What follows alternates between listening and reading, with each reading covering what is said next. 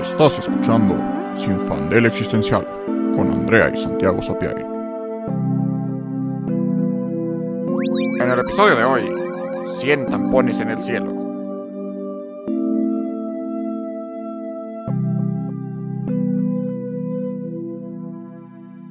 Hola, yo soy Andrea. Y yo soy Santiago. Y en el episodio de hoy tenemos una invitada muy muy especial, escritora, productora y alma en pena del siglo XIX, Blanca Peña.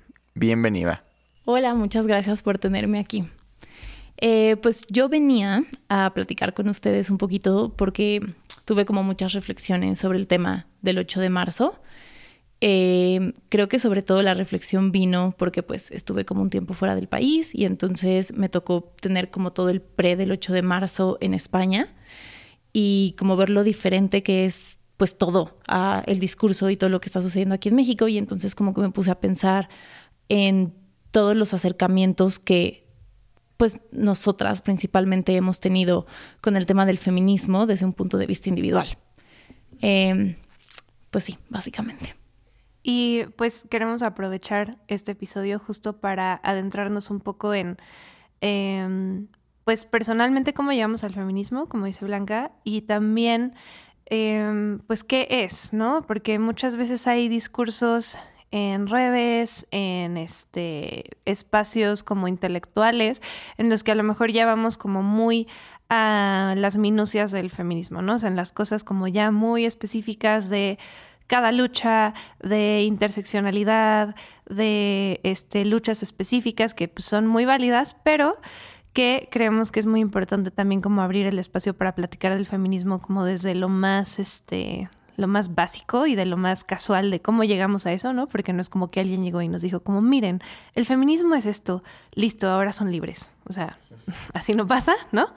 Este, y bueno, Blanca y yo somos amigas desde hace ya varios años, este, y nos juntamos mucho pues para platicar de estas cosas. No es como que digamos, ah, vamos a hablar hoy del feminismo, pero eh, como que surgen esas conversaciones. Entonces, para nosotras es muy casual platicar de eso y este, y pues sí, invitamos específicamente a Blanca para que nos platicara cómo llegó el feminismo a su vida. Y creo que de hecho ahora que dijiste eso, una de nuestras primeras conversaciones como amigas creo que fue justo de cómo sentíamos el feminismo y de cómo nos identificábamos, que porque estábamos en un punto de nuestra vida de muchas preguntas y de cómo buscar em, una respuesta a las cosas que nos molestaban del hecho de ser mujeres en la sociedad. Entonces creo que sí, fue como una de nuestras primeras pláticas de amigas. Y creo que también como que esto nos lleva mucho a la reflexión de que ninguno de, nos, de nosotras y también de, sé que es como complicado meter a los hombres en el tema de feminismo, eh, pero como aliados, que también como tuvieron un acercamiento hacia este movimiento, eh, viene de, de, un hecho de que fue algo nuevo para nosotros. O sea, fue algo completamente nuevo porque teníamos el machismo y el patriarcado como muy metido y por mucho que digamos que no, la realidad es que todo este feminismo y sobre todo cómo ha surgido en los últimos años fue algo muy nuevo y ah, para mí personalmente fue algo que me cambió la vida y que, y que sí, sí, sí me hizo como mucho reflexionar sobre las posibilidades que tenía en el mundo y las cosas que podía y no podía hacer y como todas las ideas que tenía metidas de cómo tenía que llevar mi vida y que no eran del todo ciertas. Claro, porque desde que somos niñas, eh, pues nuestros papás no es como que nos, eh, nos educan para jodernos, ¿no? O sea, están haciendo lo mejor que pueden con lo que hay, pero vivimos en una sociedad, pues, patriarcal eh, y una sociedad en la que hay ciertas ideas de lo que las mujeres son o no son y de lo que las mujeres deben ser y que nuestros papás absorben esas ideas y a lo mejor rechazan algunas, pero otras se quedan porque pues es muy difícil rechazar absolutamente todo lo que te llega y nos educan con pues esas ideas metidas. No sé, yo me acuerdo de ser una niña muy entre comillas brusca porque era la única niña y jugaba con mis tíos y era como muy físico el cómo jugábamos. Y ahora me pregunto si era una niña muy brusca o simplemente era una niña, ¿no? Y, no, y como no era un niño, entonces como una señorita delicada va a ser se va a subir al árbol y se va a llenar de lodo y va a correr y va, ¿sabes? Como todas estas cosas que pueden parecer muy obvias, pero que no lo son. Y creo que em, son cosas que cuando eres niño solo absorbes y no tienes espacio para cuestionar hasta que eres un poco más grande y es como de, hmm, todas estas cosas que eh, me enseñaron son verdad o no son verdad y que ojalá todos podamos llegar a ese espacio a cuestionarnos. Y también, como dices, es difícil como meter a, los hombres en el feminismo porque no, no es la misma lucha, ¿no? O sea, no es lo mismo decir yo me considero feminista siendo hombre porque yo estoy de su lado, ¿sabes? Porque soy aliado, a eh, soy feminista mujer porque me ha tocado vivir toda esta putiza, ¿no? No es exactamente lo mismo y no es que sea entonces a los hombres que se vayan allá en una esquina y no molesten, es necesario que todos nos involucremos, pero pues son dos, dos lados diferentes y que también Santi nos podrá decir eh, a lo mejor muy claramente qué ideas machistas tenías cuando eras niño que después dijiste como, ah, wow, eran mamadas. Pues está cañón porque son o sea, sí son un chorro de cosas y no... Pues porque claro, o sea, no, nadie te educa a, a... Piensa esto, esto es machismo. O sea, no es algo... No es a propósito. O sea, no es a propósito, justo. O sea, no es a propósito y se educa más bien... Pues nada más como reglas del universo. O sea, me acuerdo, o sea, no sé cómo, pero para poner un ejemplo burdo y saliéndolos mucho del tema. De chiquito me educaron católico. Y entonces me dijeron que había un Dios y que había que rezar todas las noches porque si no te castigaba. Y de chiquito mi, mi entendimiento no era que era una creencia y que entonces la historia y cómo llegamos era, ok, esa es la realidad. Al punto que yo dije, como, ay, espérate, es que entonces si un día no rezo, pues Dios nos, ya no nos quiere.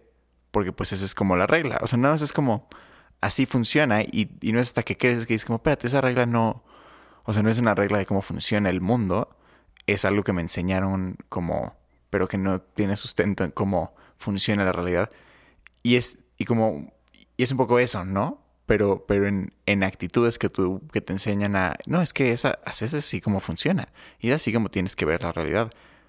Y no es hasta que creces o, o bueno, pues hijo, depende, no sé qué es lo que tiene que pasar para que te des cuenta, pero no es hasta que te pasan cosas que hacen que te des cuenta que dices como, espérate, esto no, esto es una pendejada. O sea, así no, no funciona el mundo. Y, hijo, no sé, no sé qué actitudes, o sea, no, no podría ponerlo en algo tan claro. Siento que siempre, no sé, siempre detecto algo, detecto más ahorita cosas como, llamémosle machismo como pasivo ¿no? O sea, creo que está el machismo, digamos, ahorita activo, que sería, pues justo, no sé, como que activamente tener actitudes súper, este, pues sí, machistas, ¿no? Digamos, los piropos en la calle, este,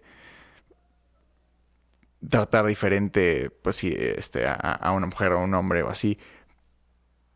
Y pasivo sería como pues más bien como, como nada más no darte cuenta que estás haciendo cosas que no consideran. O sea, me acuerdo mucho esta vez que estábamos en el estacionamiento y que como que no había lugar y estábamos, estábamos Andrea y en el coche y Andrea como, eh, y le dije, ay, pues estacionate lejos, da igual, o sea, nos gusta caminar, o sea, al final como que no tiene nada de malo y me dijo es que, es que tú eres hombre, tú no tienes tema con estacionarte lejos, pero yo no puedo estacionarme en la esquina más oscura del estacionamiento porque pues así no funciona. Y, fue como de, ah, claro, nunca lo había pensado, ¿no?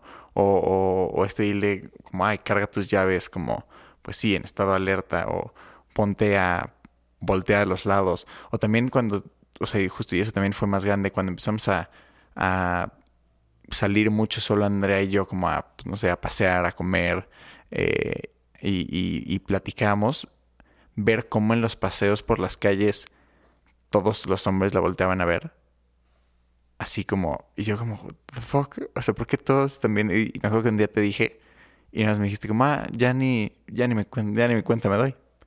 Ya es como... Y, y a partir de eso me empecé a fijar y neta, los hombres voltean a ver a todas las niñas con las que esté, todas las mujeres con las que esté caminando en la calle. Y justo si no tiene que ver con algo sobre justo qué tan bonita está o qué tan provocadora se vistió o estas mamadas que dicen, o sea, es por el hecho de ser mujer, hay como inconscientemente esta percepción de que son, pues sí, como objetos de, consumo y de deseo sexual y, las ven todo el tiempo. Y eh, ya no nos damos cuenta. O sea, es lo que yo me acuerdo que me dijiste como, no manches, es que te vieron y te sabrosearon y yo, ajá. ya que otro día en la vida de ser mujer, o sea, porque genuinamente si me preocupara por esas cosas, no mames, no salgo de mi casa nunca más. Y, y, como dices, son cosas pasivas que es como, bueno, no, a lo mejor tú no recuerdas haber hecho algo como activamente machista, pero nada más en la percepción, o sea, en el no darte cuenta de cosas.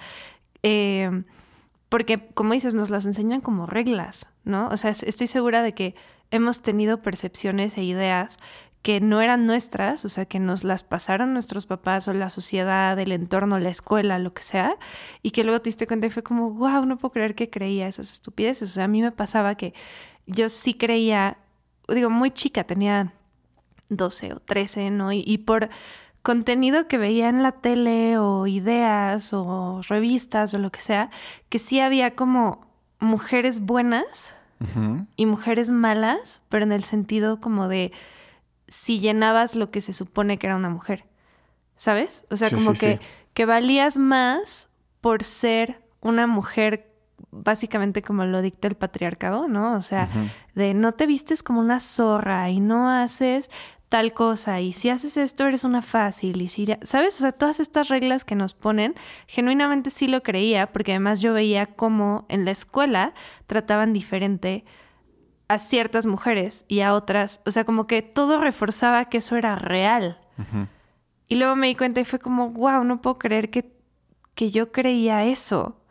Y ahora me doy cuenta de lo profundamente estúpido y machista que era, porque es como, ¿qué? Si un día me pongo un vestido súper corto, ¿soy otra persona mágicamente? O sea, si un día decido vestirme, entre comillas, súper provocadora, entonces ya no valgo como ser humano como que son cosas arbitrarias y estúpidas, ¿no? Sí. Y creo que también como vale la pena hablar de los motivos detrás de eso. O sea, de por qué estás usando la ropa que estás usando. Eh, porque, por ejemplo, a mí algo que me pasó, que justo como que fue una revelación de parte del feminismo, es que durante muchos años me metieron la idea de que la ropa que yo usaba era para complacer al otro. Entonces siempre era como un poco este inconsciente de si te estás arreglando es porque seguramente le quieres agradar a alguien. Si estás utilizando tal vestido es porque quieres que te vean de esta forma. Y, o sea, lo, lo feo es que se me metió tanto en el cerebro que genuinamente así lo hacía. O sea, como de, ok, si iba, no sé, a una clase en la universidad y estaba el güey que me gustaba, pues me ponía como algo especial. Y entonces, después de que llegó el feminismo a mi vida, como que pude hacer ese switch y entendí que las cosas que yo quería usar las quería usar para mí, para yo sentirme bien y para no complacer al otro. Entonces creo que también lo interesante es cómo podemos agarrar estas ideas que nos meten en la cabeza y poder reapropiarnos de ellas y utilizarlas ahora como para nuestra propia estabilidad y dejar de un lado como el hecho de que somos objetos, porque la realidad es que no lo somos. Claro, pero es súper difícil porque como dices, te lo meten tanto en la cabeza que luego quitártelo es súper difícil. O sea, no es de un día para otro cambiar tu paradigma y ya es, ok, yo creí esto tanto tiempo, ¿cómo dejo de creer eso? ¿Cómo dejo? Porque no es una idea que solo estaba ahí, tú realmente la creías y vivías tu vida de acuerdo a ella. ¿En qué momento logras hacer ese switch? Es súper complicado cuando todo a tu alrededor lo refuerza. Y también esta idea de la apariencia, que como que se nos recalca muchísimo, que es como tienes que hacer, no sé, alguna vez de nuestros primeritos TikToks ever, eh, que yo platicaba de este, de que se me hacía muy estúpido lo de depilarse. O sea, que sea un mandato social, básicamente, que es como si no estás depilada o rasurada o lo que sea, qué asco porque tienes pelo y las mujeres no deben tener pelo. Y es como, ¿se dan cuenta del nivel de pendejada? O sea, cómo tu cuerpo está mal por ser como naturalmente es, ¿no? Y esta dicotomía de es que queremos que las mujeres sean naturales, no nos gusta que se operen y se maquillen y bla, bla. Pero cuando son naturales, ¡iu, qué asco! Es que no se arregla, es que es una fodonga, es que es una asquerosa, es que mira, tiene pelos, es que mira, no se maquilla, se ve cansada, es que el pelo, o sea, es como, güey, no puedes ganar. Creo que también eso es una de las cosas que para mí fue como el breaking point, de darme cuenta como no hay opción correcta. Hagas lo que hagas, estás mal porque eres mujer y te chingas. O sea, no hay nada que puedas hacer para ser la mujer perfecta. No hay nivel de... Em, no hay nivel de aceptación que te vaya a librar de la violencia del patriarcado. O sea, creo que eso es algo muy importante porque hay mujeres que siento que, y digo, es normal, o sea, cuando eres, eh, digamos, la clase oprimida dentro de un sistema, es normal que por supervivencia te quieras alinear con las reglas que te ponen, para que no te toque tan cabrón el castigo, ¿no? Es decir, si soy todo esto que me dicen que tengo que ser, entonces a lo mejor me van a aceptar como su igual. Entonces a lo mejor no me van a violentar, entonces a lo mejor me voy a casar con el güey perfecto y voy a tener mi vida este, de cuento de hadas. Y creo que muchas mujeres siguen atrapadas dentro de estas ideas porque dicen, no, es que yo soy mejor que las otras mujeres, yo no soy como las otras mujeres, yo sí soy lo que los hombres quieren y entonces a mí sí me van a respetar y a mí sí van a querer. Y les tengo la noticia de que no, de que a todas les toca la violencia y de que a todas les toca la putiza, porque no hay nivel, no, no te puedes hincar ante el patriarcado a un nivel en el que mm. no te vaya a dar una putiza. No hay nivel. Sí, y eso que dices de que es algo que sucede hoy en día, creo que también tiene mucho que ver con la percepción de que el hombre siempre se queda fuera de este problema.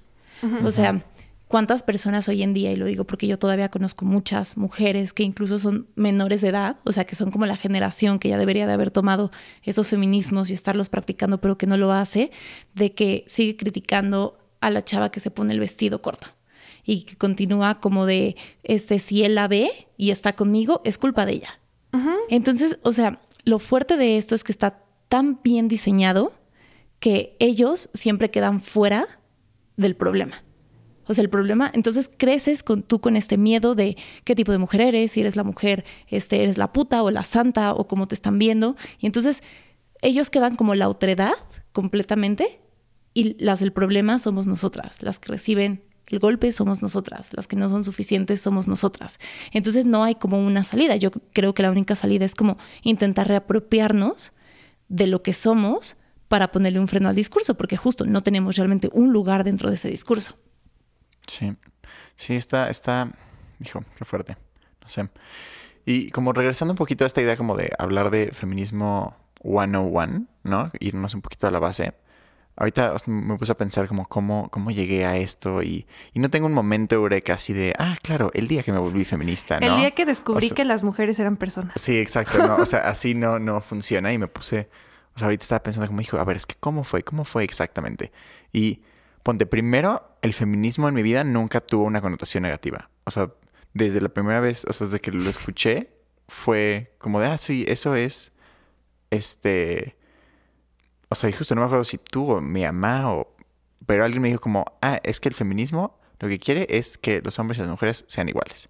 Y también en la escuela, este, la verdad sí, fui a unas escuelas que siempre me educaron cosas como más, no sé, este, woke, de cambio climático e igualdad y medio whitewashadas, pero, pero funcionaron hasta cierto punto, entonces sí sabía como de los hombres y las mujeres valen lo mismo, punto. Y fue como de, ah, sí, sí, claro. Entonces fue como de, ok, sí, el feminismo tiene sentido, porque igualdad, ajá, obviamente. Y, y creo que las primeras veces que me, como que me cayó el 20 de lo pues de la situación fue el pensar en qué tan cerca estamos de, de momentos donde las mujeres eran oprimidas legalmente. Porque siento que un problema que tenemos ahorita es que en papel, digo, y eso es en México y en este Europa, Estados Unidos, países occidentales. No, Estados Unidos ya valió madres, by the ah, bueno, sí, Estados Unidos ya valió madres. Digo, y justo, y, es que ni siquiera, pero bueno, siento que muchas personas pueden decir que ahorita ya en papel, ya, ya somos iguales, ¿no? Ya todos somos ciudadanos iguales y todos podemos votar y todos... Y that's a stretch porque ni siquiera, o sea, justo Roe v. Wade y siguen habiendo un chorro de legislaciones terribles, pero nada más por el argumento digamos que sí, que sí en papel ya se logró. Pero hace cuánto no. Hace, o sea, hace cuánto tiempo en papel no era. Fue ayer. O sea, o sea, históricamente en la historia de la humanidad fue ayer, güey. O sea, fue. Pues piensa en hace nuestra abuela. Nada, literal, literal, nuestra abuela. Ni siquiera no nuestra pudo abuela. votar. Mi mamá fue de las primeras generaciones de votar en México, que si no me equivoco fue por 1940. 1940. 40, o sea, o sea, no puede ser. Y, y antes de eso, toda la historia de la humanidad, los, o sea, miles de años que hemos existido, en diferentes niveles, pero todos súper pinches intensos, las mujeres no eran ciudadanas, no eran personas, no tenían derecho a votar, a hablar, a tener pertenencias, a tener dinero, a tener trabajo, a estudiar, a, nada. O sea, literalmente eran tratadas como... Pues es que está, es- está muy cañón porque, o sea, igual ahorita como que es muy fácil decir que en papel ya se logró y que ya todos somos iguales, pero, o sea, pero hay un concepto en la historia de la humanidad que hay personas que no fueron consideradas personas. O sea, el, el- nada más por ser humanos, ser humano nunca, históricamente nunca te garantizó que fueras persona. Porque si eras un humano negro, no eras, o sea, no eras, o sea, no te veían como persona. Era como, ah, pues será humano, pero pues, no es inteligente y es salvaje y nada más funciona para trabajar. Y no tiene alma, también Y no se... tiene, y sí, o sea, gen- O sea, literalmente se no tiene alma. Hasta en la Biblia. O sea, de hecho todavía Las culturas existen... originales de América no tenían alma. Para los españoles, y no era de que por culeros todos los españoles se decían como, ah, sí vamos a decir que no tienen alma. No, genuinamente creían como, no, pues es que no tienen alma. Y ahorita nos parece impensable pensar que un humano puede no ser considerado persona, pero, pero igual, o sea, proporcionalmente a la historia de la humanidad, eso fue ayer. Eso fue ayer. Y ese, entonces, toda esa carga histórica que, lo estamos condensando en nada, pues no se desapareció de un día para otro. O sea, culturalmente sigue ahí. O sea, casi, casi como, ¿por qué decimos, seguimos diciendo aguas? Y es por un algo que ya ni se practica y que ni sabemos de dónde viene el dicho y es porque se avienta la cubeta. Pues ya no aventaremos la cubeta de pipí por la ventana, pero sigue ahí esa, ese como vestigio histórico. Y digo, por ponerle un ejemplo pendejo, pero pues sí, ya, ya te tendrán derecho a votar las mujeres, pero culturalmente siguen sin ser consideradas personas en diferentes sentidos. Son, son objetizadas, infantilizadas, pendejeadas constantemente. O Y sea, parece que se supone que no pueden, perdón, justo ya No, aquí no, no. Dilo, me- dilo, dilo. hablando encima de ti, pero se supone que pues no pueden, no pueden manejar y no pueden tener argumentos racionales, no pueden dirigir países, ni estados, ni nada. Entonces, ¿cómo no que somos iguales? O sea, pues no. O sea, o sea, más bien seguimos en una cultura en la que no se trata y nos concebimos que sí somos todos igual de personas. Sí, totalmente. Y creo que justo tiene mucho que ver con el tema de la protección. Que, o sea, como dice Santi, de que eso ya estaba como, bueno, está puesto en papel, de que todos somos iguales. Pero la realidad es que en temas legales también ha sido como muy complicado entender este tema de igualdad, porque justo esto lo estaba leyendo ayer, entonces lo tengo muy fresco, porque se hablaba mucho sobre la protección sobre las mujeres. Entonces, y, que es algo que existe todavía hoy en día, ¿no? Como por ejemplo el típico argumento que hemos escuchado muchas veces de, bueno, pues si somos iguales, ¿por qué le tengo que ceder mi lugar en el metro? O si somos iguales, ¿por qué ellas no hacen servicio militar? Y, y creo que tiene que ver justo con un tema de protección. O sea, que las trabas para que legalmente se nos hayan abierto estas puertas es porque siempre se ha considerado que como somos infantilizadas, necesitamos la protección del Estado. Necesitamos la protección por ser madres solteras. Necesitamos la protección para no estar en el servicio militar. Y lo único que esto hace es que no nos protege, sino que nos limita. Y entonces es una forma como muy bien acomodada dentro del sistema patriarcal de decir, pero es que no te estamos limitando, te estamos protegiendo, te estamos ayudando porque este sistema no está diseñado para ti. Entonces, claro, no nos va a importar el padre que abandonó a su hijo. Nos importa que tú como mujer estés protegida porque no podemos cambiar la naturaleza del hombre. Entonces es un tema como muy denso, como incluso legalmente ha sido muy complicado abrir estas puertas dentro del discurso porque incluso hoy en día seguimos siendo protegidas. ¿Por qué? Porque somos infantilizadas. ¿Por qué? Porque el mundo no está diseñado para nosotras. Pero Y es- además ahí la pregunta es protegernos de qué? De otros hombres. Del patriarcado. O sea, eso es lo que me vuela la cabeza, que es como es que nos necesitan para protegerlas. Sí. Ok, güey, ¿de qué vas a proteger? ¿De un oso, de un león? No, cabrón, de otro güey. Exacto. Entonces, ¿qué necesitamos? ¿Que nos protejan o que se vayan a la chingada? Como un argumento O sea, pendejo de, ay, pues es que en realidad matan a más hombres que a mujeres. Sí. ¿Quién? ¿Y quién los mata? Pues otros hombres. Son los hombres los que están matando. Pero es lo que decías hace rato, Blanca, que quitan la parte, como que la parte más relevante de la ecuación, que es quién está ejerciendo la violencia. ¿Son los aliens? No. ¿Son los Illuminati? No. Son los hombres. Pero nadie quiere decir esa parte, ¿no? Y es como, ¿quién violenta a las mujeres? Otras mujeres no. ¿Quién tiene que, o sea, ¿por qué nos tienen que proteger de algo? Ese algo no es un ente maligno que está por ahí.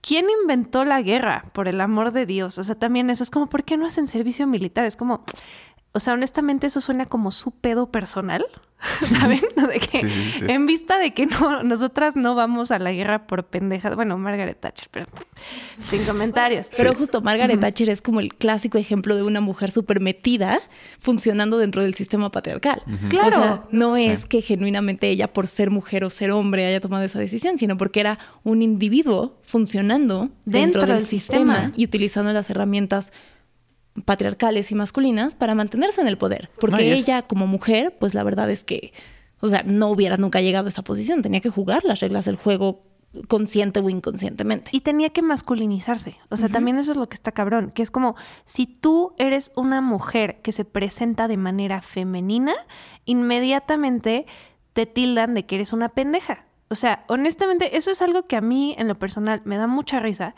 porque siempre he sido muy visualmente femenina, whatever the fuck that means. Y entonces me pasa que la gente que no me conoce muchas veces me viene a hablar así como muy vergas, así de que soy tan inteligente y en tres segundos los hago pedazos y se quedan como de, por si tienes cara de que eres la típica niña fresa idiota que este nunca ha tenido un pensamiento original en su vida.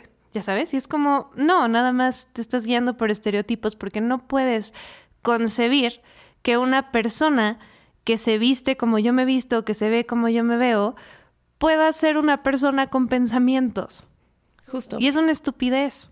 Justo, y ahorita, bueno, lo que, lo que platicábamos de hecho hace Sí. rato es que estaba leyendo unos artículos sobre Gloria Steinman eh, y, y, y cómo era un icono de la moda y cómo se le criticó muchísimo en la época porque decían que cómo era posible que una feminista pudiera utilizar un vestido corto.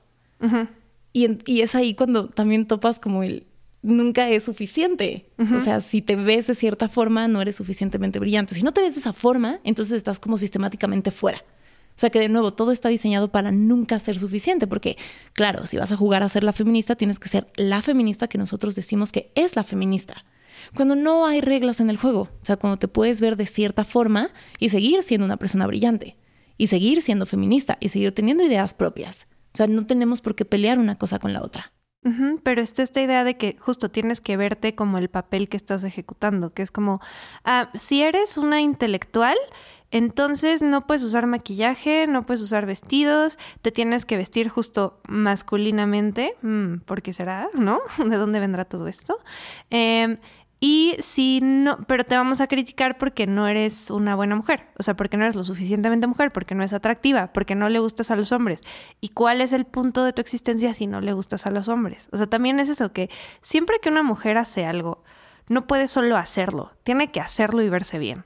Y me parece una pendejada. O sea, porque yo lo he escuchado muchas veces de familiares, de amigos, de, o sea, de mil personas, el criticar a una mujer que es política o científica o lo que sea, porque es que cómo se puso eso. Y yo digo, a ver, nunca se ha puesto a ver a los políticos hombres. Son, no son feos, son asquerosos. O sea, no das tres centavos por ellos, de verdad. Así, con la, o sea, la arruga y el párpado y el ojo y la papada y bla, bla, bla, y pelones. Y ya sabes, todas esas Sí, cosas sí, que en una mujer serían imperdonables. Y justo porque no importa, o sea, no importa que seas pelón o tengas la arruga. Les da igual. Para, para, o sea, pero yo digo es que, o sea, objetivamente eso no es relevante a qué tanto puedes dirigir o no un país. Claro. Pero parece ser que en una mujer sí. Exacto. O sea, por ejemplo, eh, que le critican a Hillary Clinton todo y es como, ¿por qué no critican que es un criminal de guerra? No, que si se viste Exacto. chido, no. Es Sí, como, sí, ¿qué sí. tal sus crímenes de guerra? Eso sí vamos a criticarlo. Pero no es como, es que cómo se puso eso y la falda y no sé qué. Es como, güey, da igual. O sea, vieron a Donald Trump. Todos con ojos lo vimos, lo presenciamos. Parecía un cheto ahí todo chueco, con el tupé cayéndosele. O sea, de verdad ya solo faltaba que alguien le escupiera. Sí. Y nadie, o sea, digo, lo criticaban por muchas cosas, pero generalmente no era la apariencia, o sea, se metían como que si criticáramos a cada político hombre que es feo, nunca hablaríamos de política. Solo hablaríamos de que todos están horribles. Pero como mujer no te puedes dar el lujo de existir en público y de ser vista si no eres agradable, porque no estás cumpliendo tu función más importante según el patriarcado, que es ser un adorno y Claro. ser un eh, objeto de deseo sexual para los hombres. Sí. Que también Claro. es el otro tema de, o sea, la, la historia feminista. La mujer en el arte, ¿no? O sea, o sea, primero está la mujer como no persona, ¿no? Ya, check. Todos ubicamos los múltiples momentos de la historia, literalmente todos, hasta hace relativamente poco y seguimos en eso. Ahora, la mujer como objeto de deseo. Literalmente, igual, eh, por todos lados, y nada más basta con ver al arte. Primer dato, ¿quién la hizo?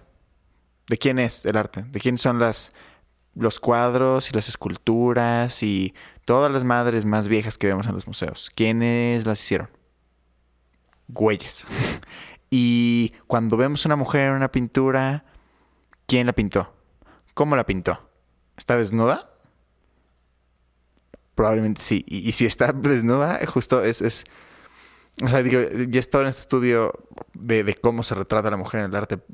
Pero sí, o sea, la mujer, como era literalmente propiedad, literalmente se sexualizaba como, como un objeto de deseo y como, pues sí, o sea, un, un, un adorno a ser retratado como, como algo bonito para ver. Y ahí seguimos. Y, y creo que sobre todo en el tema del arte visual. O sea, creo que eso es como lo más interesante, que esto se ve como más claramente dentro del arte visual. Y sobre todo, bueno, digo, a mí me parece como interesante el tema del arte renacentista, ¿no? Porque es justamente donde ves como más mujeres desnudas y es también como eh, la época de descubrimiento del cuerpo, sí, pero que venía también desde un punto de vista de que quienes estaban teniendo este descubrimiento eran ellos. Quienes estaban en la posición de poder eran ellos. Hablemos de la familia Medici, por ejemplo. Hablemos, bueno, del Vaticano, que es otro tema por sí mismo, ¿no? Eh, pero creo que justo lo interesante es que sobre todo esta representación de la mujer como musa o de la mujer como objeto se ve en el arte visual. Nos preguntamos por qué. Sí. Y que ahora creo que se ha tratado de cambiar, o sea, en donde lo veo muy claramente es en el cine, en el cual creo que, obviamente, pues, porque no les dimos otra opción, ahora hay más mujeres en el cine detrás de la cámara, hay más eh, personas que no son hombres blancos heterosexuales, que son los que básicamente han tenido la posibilidad de hacer cine por tanto tiempo. Ahorita pues está diversificando poco a poco. Pero está cabrón como todavía de verdad se aferran con uñas y dientes a que la mujer tiene que ser cierta cosa en la pantalla. O sea, como que a las audiencias les cuesta cabrón ver a una mujer y que no sea el objeto de deseo sexual. O sea, y se critica, por ejemplo, yo lo estoy pensando con The Last of Us, que primero que nada es una niña, entonces no mamen. O sea, empezando por ahí, cuídense de su pedofilia, qué pedo. Pero que es como de, ay, es que no está bonita como la Ellie del juego. Bro, ¿qué? O sea, no, no tengo ni palabras, porque es como, es un show sobre el apocalipsis zombie, sobre eh, los como eh, las cosas más oscuras de la humanidad, sobre supervivencia, sobre una relación padre-hija, básicamente, que no son padre-hija, pero esa es la relación que se genera ahí. Y estás criticando que la niña no está lo suficientemente bonita. O sea, me parece de verdad absurdo. Y así es como critican la mayoría de las películas, series, lo que sea, donde hay mujeres en la pantalla. Que es como es que si no estás tú, objeto, eh, cumpliendo mi deseo sexual en la pantalla, ¿para qué te quiero ver? Yo no quiero ver tu historia, tú no eres persona, tú no eres ser humano. Y ahí es donde siento que se evidencia, cabrón, que no estamos tan lejos de, esas, de esos pensamientos machistas. Porque también muchos se las dan de súper deconstruidos y que ya, y la mamada. Ok, ve cómo te tratan cuando se emputan. A ver si no eres una pinche vieja. A ver si no manejas como vieja. A ver si no, porque le sale el machismo porque está metido hasta el fondo de su alma y, o sea, creo que sí es un cambio fundamental de óptica. El darte cuenta suena súper pendejo, pero que las mujeres somos personas. O sea, de verdad me parece un absurdo que todavía tengamos que como decirlo, pero parece que no lo entienden. O sea, porque no pueden relacionarse con nosotras de una manera que no sea servil o sexual o que seamos sus mamás. Y es porque nos han puesto en esas categorías una y otra vez a tal punto que incluso a nosotras luego nos cuesta trabajo visualizarnos fuera de esos papeles. Y porque a la gente le caga ver que podemos ser otras cosas, que podemos hacer otras cosas, que nuestros deseos no se alinean con eso que nos ha pintado el patriarcado toda la vida. Y es súper difícil luego tú darte cuenta que has tomado decisiones y que has hecho ciertas cosas porque es lo que te pintaron que podías hacer. Y es muy incómodo tú decidirte por otra cosa y decir, no, yo no voy a hacer eso que tú quieres que sea, porque no soy yo, porque no soy eso. Porque no somos objetos, pero de verdad, o sea, me parece impresionante que en el 2023 seguimos con la misma mamada. Sí, y sobre todo porque a ver, llevamos muchos siglos conviviendo entre nosotros. O sea, tampoco no es como que seamos el espécimen que no tienen ni idea de qué sucedió hace 150 años. O sea, llevamos toda una historia conviviendo. Toda una historia. Y que este punto se tenga que explicar lo mismo cuando la Revolución Francesa lleva ya mucho tiempo de haber sucedido y, y fue la que dijo como, hola, todos somos iguales. O sea, ¿Cuál es la diferencia? ¿Dónde está el pretexto? O sea, después de eh, haber hablado también tanto como de temas de racismo y de muchas cosas de esclavismo que se han vivido en la humanidad, está muy intenso que tengamos que tener una cuarta ola feminista. Que tengamos que tener una cuarta ola para decir, hola, ¿qué creen? Nosotros también somos personas. Upsi, aquí sigue el problema. O sea, ¿cuántas revoluciones sociales no han ocurrido durante todo este tiempo? Y una de ellas, que es más de la mitad, que, abarca más de la mitad de la población, tiene que seguir levantando la mano y decir, hola, aquí estamos, hola, nos gustaría ser iguales, queremos ser libres, no nos gusta que nos veas como objetos. Sí. Y creo que está bien denso verlo, o sea, porque sí, o sea, no sé, o sea, luego sí me pongo a pensar mucho y como que a, ponerme en los zapatos de, de hombres y mujeres que que le sacan al feminismo, ¿no? O sea, mujeres que dicen como, ay, no, yo el feminismo no. No, no.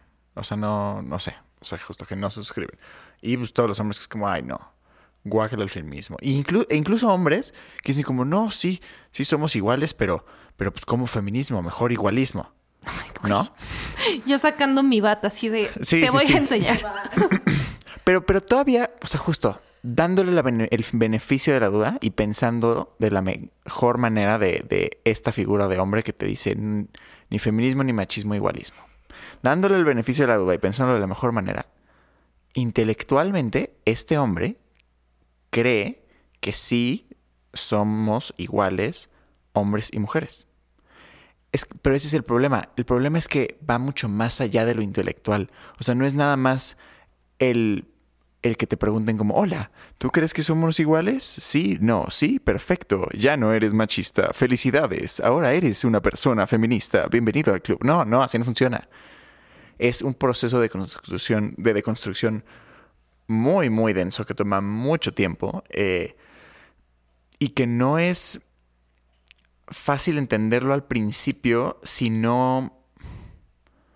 Pues justo, si, si intelectualmente concibes que tú pues no tienes pensamientos machistas. O sea, si tú partes de como, no, es que yo, yo ya no soy machista, ahí está el problema, porque todos somos machistas, todos somos machistas. O sea, yo llevo muchos, muchos años, bueno, muchos años, pero sí muchos años porque llevo viviendo pocos años, entonces relativamente, pues sí, llevo la mitad de mi vida y contando que una cuarta parte de mi vida era fucking useless porque era un niño. Este, o sea, Esa es la mejor definición de niño que he escuchado en o sea, toda es que no vida. cuenta, así de, ay, he vivido tre- 23 años. Pues así que digas, vivido, vivido, pues no sé, porque... Sí, tus primeros cinco años no fueron como intelectualmente Sí, así de. exacto. Estaba siendo machista a los cinco años, sí, no sé. lo sé, no lo sé. Pero en fin, justo, llevo mucho tiempo de leer, investigar, escuchar, platicar. Soy una persona súper nerd que le encanta investigar y saber, que aparte me encanta la historia y la, la sociología, o sea que tengo todas estas inclinaciones que han hecho que mi búsqueda por conocimiento feminista en específico sea muy, muy, muy, muy profunda. Aparte, estoy rodeado de personas, este, y pues justo de muchas mujeres feministas con las que puedo platicar y que me compartan sus experiencias, sus pensamientos y que eso nutra mi visión. A pesar de todo eso, yo sigo siendo machista. Porque no hay de otra. O sea, no, no hay escapatoria. No, no llegas a un punto en el que no, ya, ya no eres machista. Sí, ya no soy machista este, activamente. Y he deconstruido muchísimas de mis actitudes machistas eh, pasivas. Pero de repente me cacho en algo que es como de, ay, espérate, ahorita estoy pensando sobre este tema. Este. Pues justo como con esta visión es súper machista. Y, y esta idea parte de una concepción de que no somos iguales, de que somos esencialmente diferentes, de esta idea pendeja que de hecho ya se está, este, como, se están presentando evidencias de que nunca fue así, pero de que hombre cazador y mujer recolectora, ¿no? Y de esas pendejadas. Pero bueno, entonces justo, o sea, a pesar de todo este lado intelectual que he tenido, yo aparte tuve el lado, o sea, que, y que sí me obliga a preguntarme, puta, ¿sería tan feminista sin el lado de la experiencia? Porque sí siento que necesitas tener algo de experiencia, como alguna experiencia en la que el patriarcado te lastime y tú te des cuenta para hacer este clic de, empatizar. Siento que solo entender para muchas cosas no es suficiente. Para la mayoría de las cosas sociales no es suficiente que nada más te expliquen como, ay, mira, el genocidio de Armenia. O sea, si no conoces, si no sabes, si no has hablado con alguien, si no estuviste ahí, si no tienes, si no tienes una, este, ¿cómo se dice? Una abuela, algo de en tu familia de Armenia que te cuenten cómo fue su experiencia, pues, pues sí, lo podrás leer y podrás ver que estuvo culerísimo, pero, pero cómo conectas. Pero bueno, entonces sí, o sea, el lado queer me ayudó a, y el lado de mi, nada más de mi personalidad, ayudó, o, o no, porque pues estuvo horrible, este, a que el patriarcado me diera putazos desde muy, muy chiquito y que un poquito más grande me diera cuenta como, ah, esos putazos fueron por el patriarcado. Y entonces que pudiera conectar como, espérate, entonces esto está, pues sí está súper mal. Y, y esto a mí me lastima así, entonces, entonces entiendo, o sea, siento que es más fácil entender cómo lastima a, a las demás personas y entonces empezar a empatizar cómo lastima a las mujeres. Pero, pero si no tienes ese lado, está muy, muy cañón. Como, pues justo como un hombre cis, hetero, blanco, sin mucha experiencia, de un contexto muy machista, sin una proclividad a investigar o a los temas sociales y a que se pregunte y se cuestione todo constantemente porque lo carcome una ansiedad profunda, bota. Pues a ver cómo se vuelve feminista. Pues no creo que, o sea, creo que ese es el problema, que no...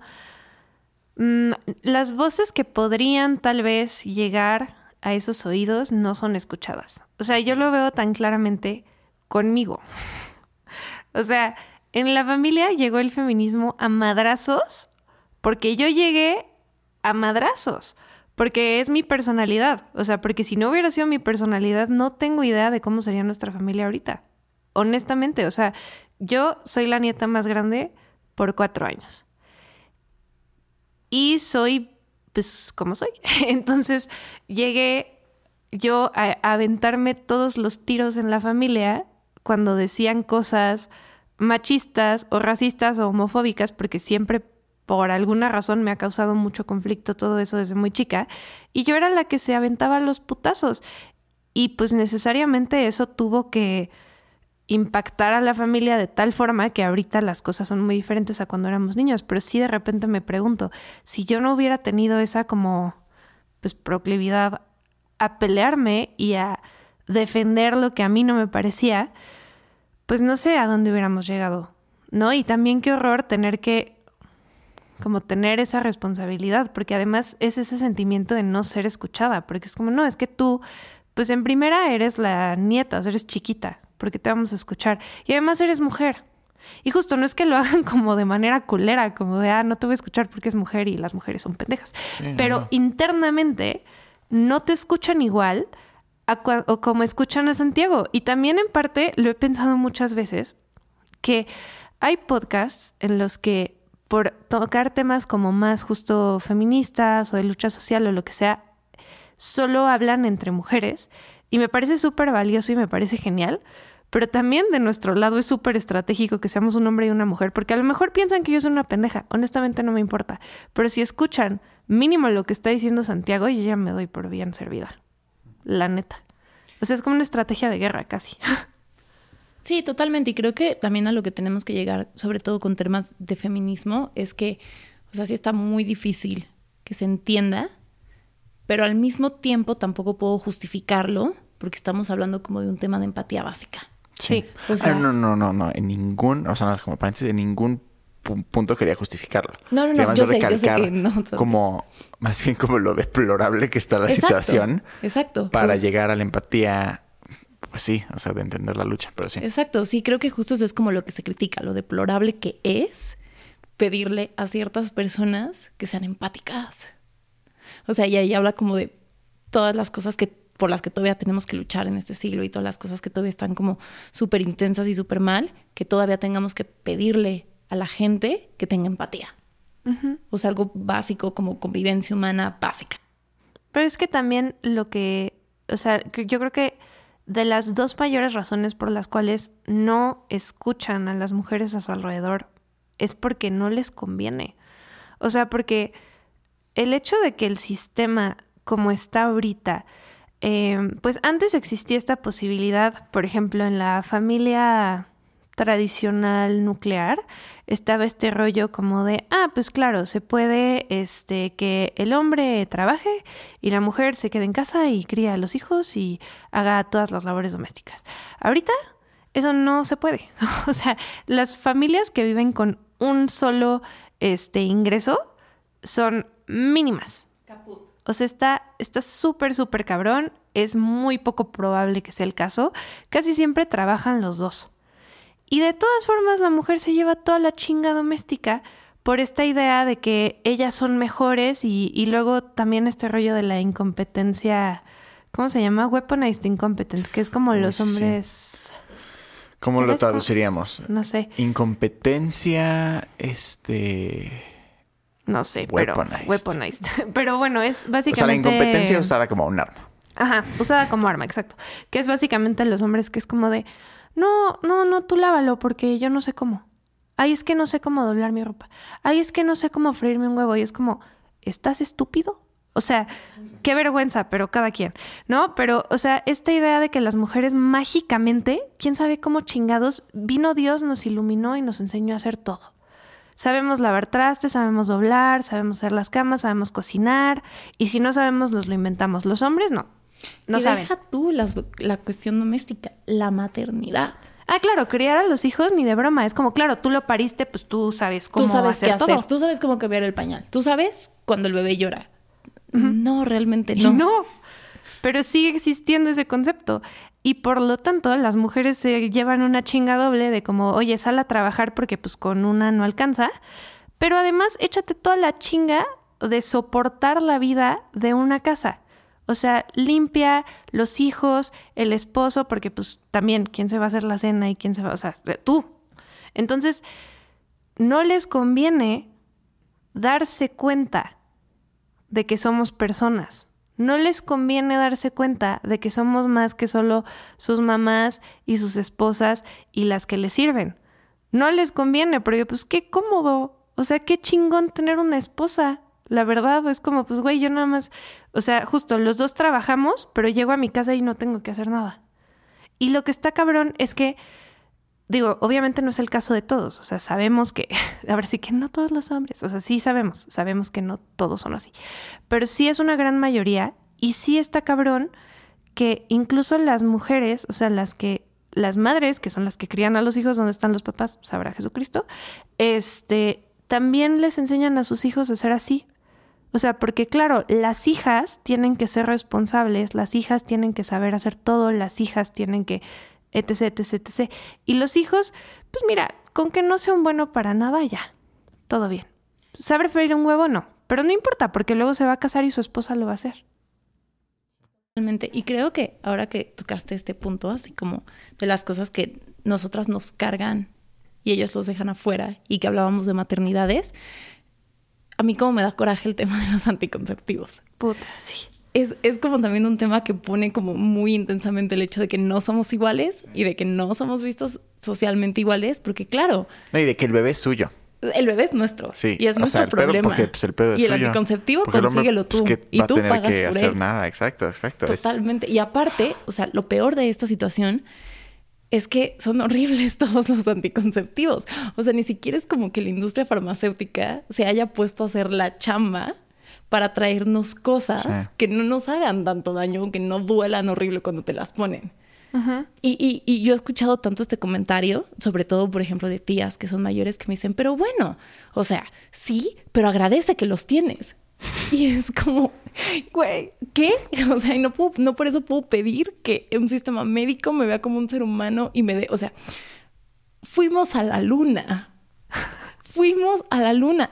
Elon Musk está pensando en ir en Marte y todavía no tenemos anticonceptivos decentes o anticonceptivos para hombres. O sea, ahí habla como muy, muy densamente de la brecha de género. Sí. No, y es que el mundo es manejado por hombres y por hombres que no tienen ni perra idea. O sea, ahorita que mencionaste la luna, me acuerdo de este deal de que fue una mujer a la International Space Station eh, como 30 días o algo así y no sabían cuántos tampones mandarle y le mandaron 100 tampones. ¿Esta es una historia 100 real? Esa es una historia completamente real. real. Los científicos y las personas en la NASA No sabían. no sabían. Y, y- y obviamente mandar cosas a la luna no es pedo, ¿no? O sea, no es como que tengas que medir por gramo cuánto va en el cohete. Entonces, entonces cero era importante calcular todo de formas precisas. Y entonces, por, entonces claro que pudieron darse el lujo de así de, ah, pues, pues, pues 100, 100 ha de estar bien, ¿no? Güey. A ojo de buen cubero. No, o sea, ah, esta decisión pasó por, muchas por muchas personas. Y, y a ninguno se le ocurrió preguntar o investigar o nada. O Fue como de, preguntarle "Ok, a ella, va". hola, ¿cuántos necesitas? ¿Cuántos necesitas? No, además, te va a bajar. En ese momento, o sea, Sí, en sí, ese sí, sí, periodo sí, de tiempo, Justo. güey, sí, o sea, cosas Sucede tan una básicas. vez al mes, gente, por si no sabían.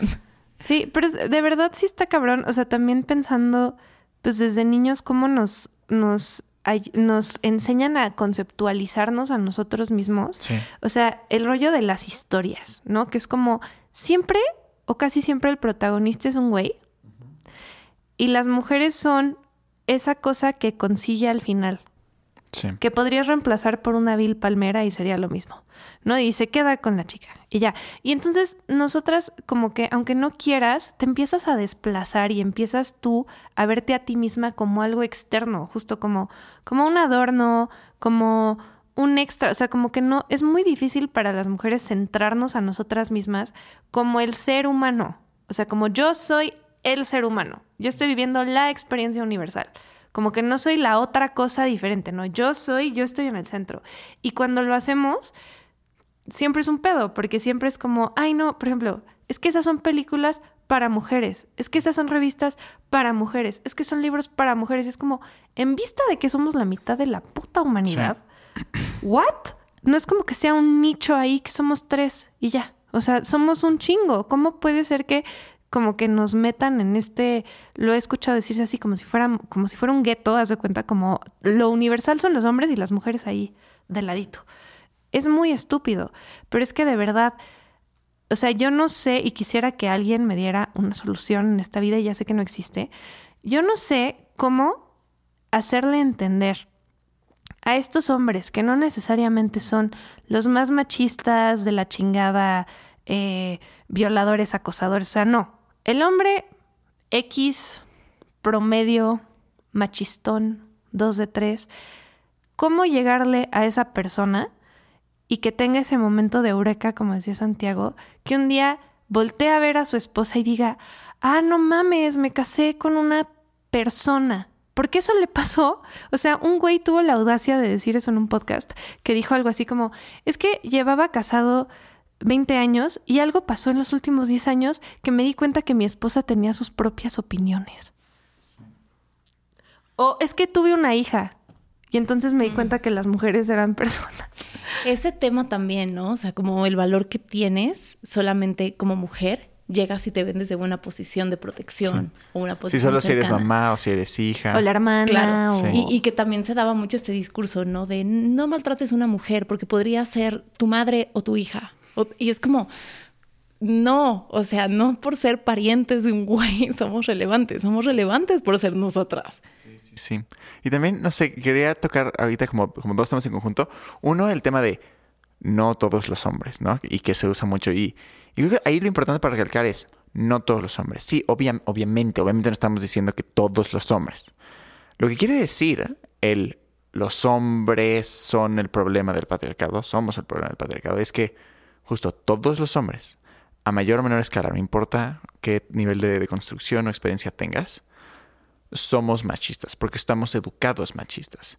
No es que todos los hombres seamos violadores, feminicidas, misóginos que te gritan en la calle, pero todos los hombres estamos educados a nivel familiar, cultural, en la escuela, en la sociedad, en lo que sea, a, a cierto grado, por la forma en la que percibimos a las mujeres, tener actitudes machistas. Y sí, y eso existe en un espectro de ver a la mujer tanto como un objeto que el extremo este, más drástico te vuelves un feminicida, pero hasta el, al extremo menos drástico te sientes en la friend zone.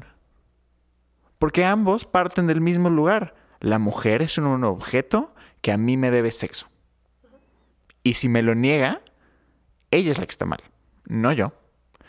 Entonces lo importante es, o sea, sí, no sé, si eres un hombre que te ofendes cada que cantan la canción sin miedo o, o estos himnos feministas o, o cada que se dicen estos discursos en donde se confronta, se confronta al hombre con su propia masculinidad. Dice como, ay, pero pues es que yo no, yo no soy así, yo no soy un culero. Ok, tú no eres así, tú no haces estas cosas. Pero ¿en qué forma la idea con la que se sustentan estas acciones y estas violencias sí existe en tu vida? ¿Y cómo se manifiesta? Porque está ahí, porque estamos educados a eso. Y lo importante es darnos cuenta de cómo, pues, o sea, cómo todos lo tenemos y cómo todos podemos activamente, o sea, justo el, feminista no es, no es un momento de eureka en el que te cae y ya te vuelves y ya se acabó. Es, ok, ya me di cuenta y se vuelve un proceso activo, que no sé si se acabe, pero no creo que se acabe, de constantemente cacharte, darte cuenta y ajustar tu actitud. Cacharte, darte cuenta y ajustar tu actitud. Porque es una educación que viene desde niños, desde súper, súper chiquitos nos educan estas cosas y justo, o sea, no es que seamos culpables, lo decíamos en el episodio pasado, ningún niño nace siendo machista, ninguna niña nace siendo machista, pero nos educan a estas actitudes y al final acabamos siendo así. Entonces no es que los hombres por naturaleza sean así, pero todos los hombres fueron educados como hombres y por ser educados como hombres tienen actitudes que se les educan a los hombres a tener. Y entonces acaban teniendo estas actitudes que se manifiestan de diferentes formas en este espectro que ejemplifiqué hace rato. Totalmente. Y yo le agregaría nada más como el no sentirse ofendidos por. Si se dice todos los hombres y ya tienes una conciencia que te permite alejarte en cierta medida de eso, no tiene por qué afectarte. Si te está afectando que se hable de todos los hombres, es porque hay algo que te está resonando. O sea, no hay como, creo que también como preguntarse mucho el por qué me molesta tanto que digan todos los hombres. Pues porque algo te está resonando, porque sabes que algo no está funcionando. Si no, sin problema puedes excluirte y dejar que se siga hablando. Porque también creo que eso es algo que me gustaría como agregar. Históricamente, ellos siempre han hablado. No tiene absolutamente nada de malo sentarse en un momento de la historia y escuchar. O sea, está bien como dejar el micrófono un ratito, sentarse y escuchar lo que alguien más está diciendo. No pasa nada, no te quita protagonismo, o sea, no se acaba el mundo, todo va a estar bien. Pero creo que justo estamos en un momento histórico donde pueden como dar un paso hacia atrás, sentarse y escuchar.